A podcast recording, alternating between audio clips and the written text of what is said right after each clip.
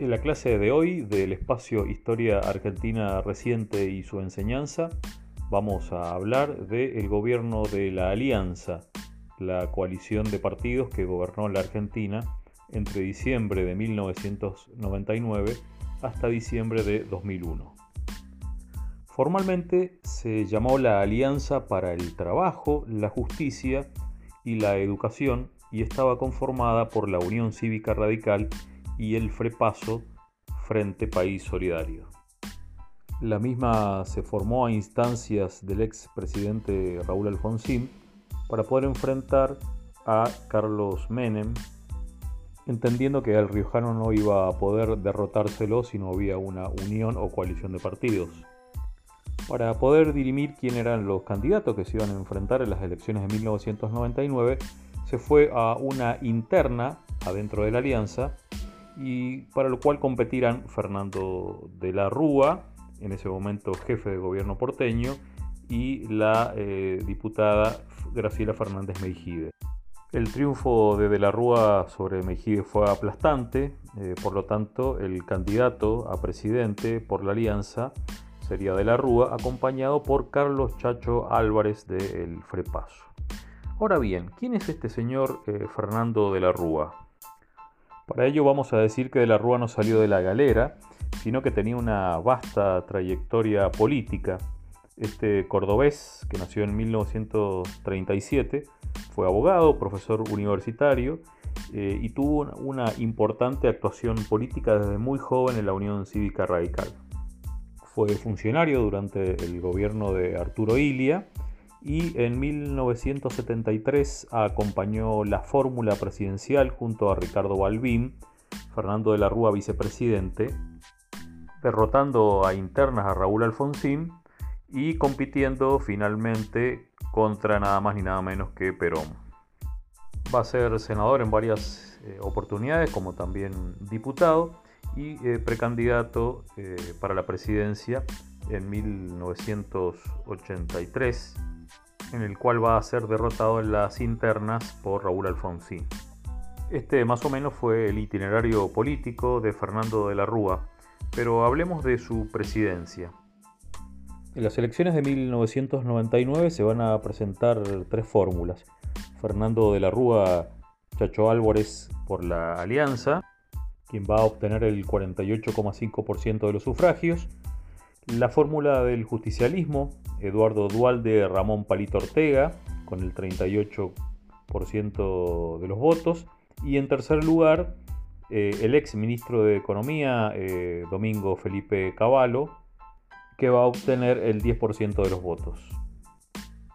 La campaña fue muy particular y sobre todo se asentó en una gran crítica al gobierno de Menem, considerándolo un gobierno corrupto, un gobierno frívolo y el eje de campaña de la Rúa se basó en su famosa frase dicen que soy aburrido, contrastando con el exceso de diversión de Carlos Menem que se mostraba eh, practicando todos los deportes, manejando Ferraris, mientras que de la Rúa manifestaba un perfil muy bajo, el del tipo serio que venía a defender la República y a respetar las instituciones. Puertas adentro, el gobierno de Fernando de la Rúa estaba muy manejado por un grupo particular que lideraba a su hijo Antonio y que se conoció como el grupo Sushi. Esto no es una novedad dentro de la política argentina, ya que casi todos los gobiernos tienen un núcleo duro, una mesa chica, donde se cocina el estofado, como habitualmente decimos. Ahora, ¿qué características tiene el gobierno de Fernando de la Rúa? En primer lugar, se va a cuidar de decir que él no viene a terminar con la convertibilidad.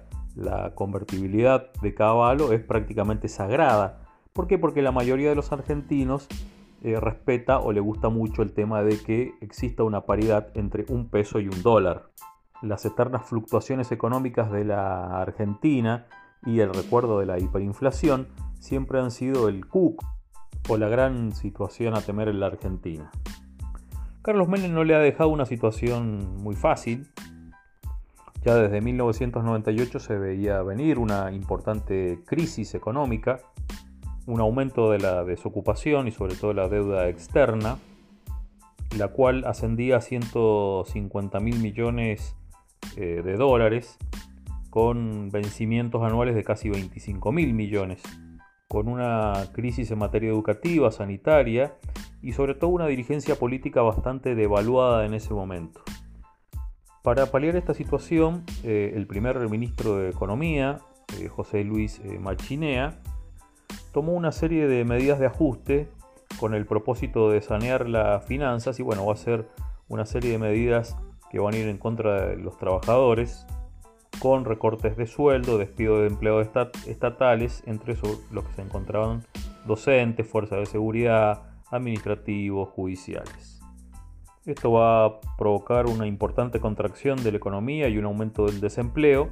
Y para salvar esta situación, eh, Machinea va a concretar un plan llamado el blindaje financiero, que fue nada más ni nada menos que negociar un paquete de salvataje de cerca de 40 mil millones de dólares. El plan de Machinea fracasa y por lo tanto debe renunciar, siendo reemplazado por eh, Ricardo López Murphy, eh, quien va a continuar con un nuevo ajuste eh, del gasto público, con recortes salariales, que no van a ser acompañados por la Unión Cívica Radical, lo cual va a hacer que Ricardo López Murphy tenga que renunciar durando apenas 16 días en el cargo.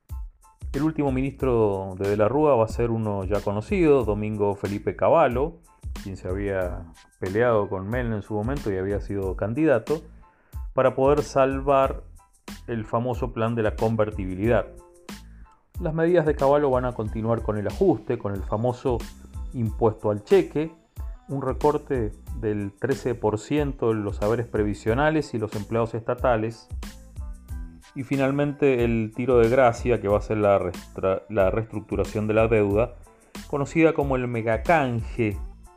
Este megacanje va a producir la desconfianza en el sistema financiero argentino provocando el retiro masivo de los depósitos bancarios, sobre todo de la clase media.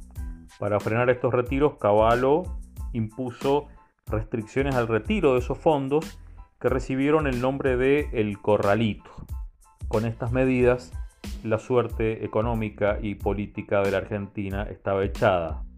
La situación social se volvió incontrolable con saqueos y desmanes en los puntos más importantes del país el presidente llamó a la población a la calma, decretando el estado de sitio. Pero esto, lejos de traer calma, suscitó mucha más eh, violencia. Finalmente, los manes se frenaron con una importante represión que produjo alrededor de 27 muertos y más de 2.000 heridos. La rebelión popular fue creciendo, sumando el apoyo de la clase media, histórico bastión del radicalismo, el 19 de diciembre el ministro de Economía Domingo Cavallo renunció y el resto del gabinete puso sus renuncias a disposición del presidente. Con una importante ola de saqueos a supermercados y establecimientos comerciales de diverso tipo y el famoso cacerolazo, un hecho histórico, particular y distintivo que va a ser el símbolo de la crisis del 2001, y ya perdiendo incluso el respaldo de su mismo partido, el 20 de diciembre de 2001, habiendo cumplido nada más que la mitad de su mandato, Fernando de la Rúa abandonará la Casa Rosada en un helicóptero. Esta imagen va a quedar plasmada en la retina de los argentinos y va a producir la crisis por un largo tiempo de la Unión Cívica Radical. Frente a un peronismo en alza, que ante la ausencia de su rival clásico tendrá muchos años para gobernar la Argentina. Caído de la Rúa, habrá cinco presidentes en 11 días, pero eso ya es otra historia.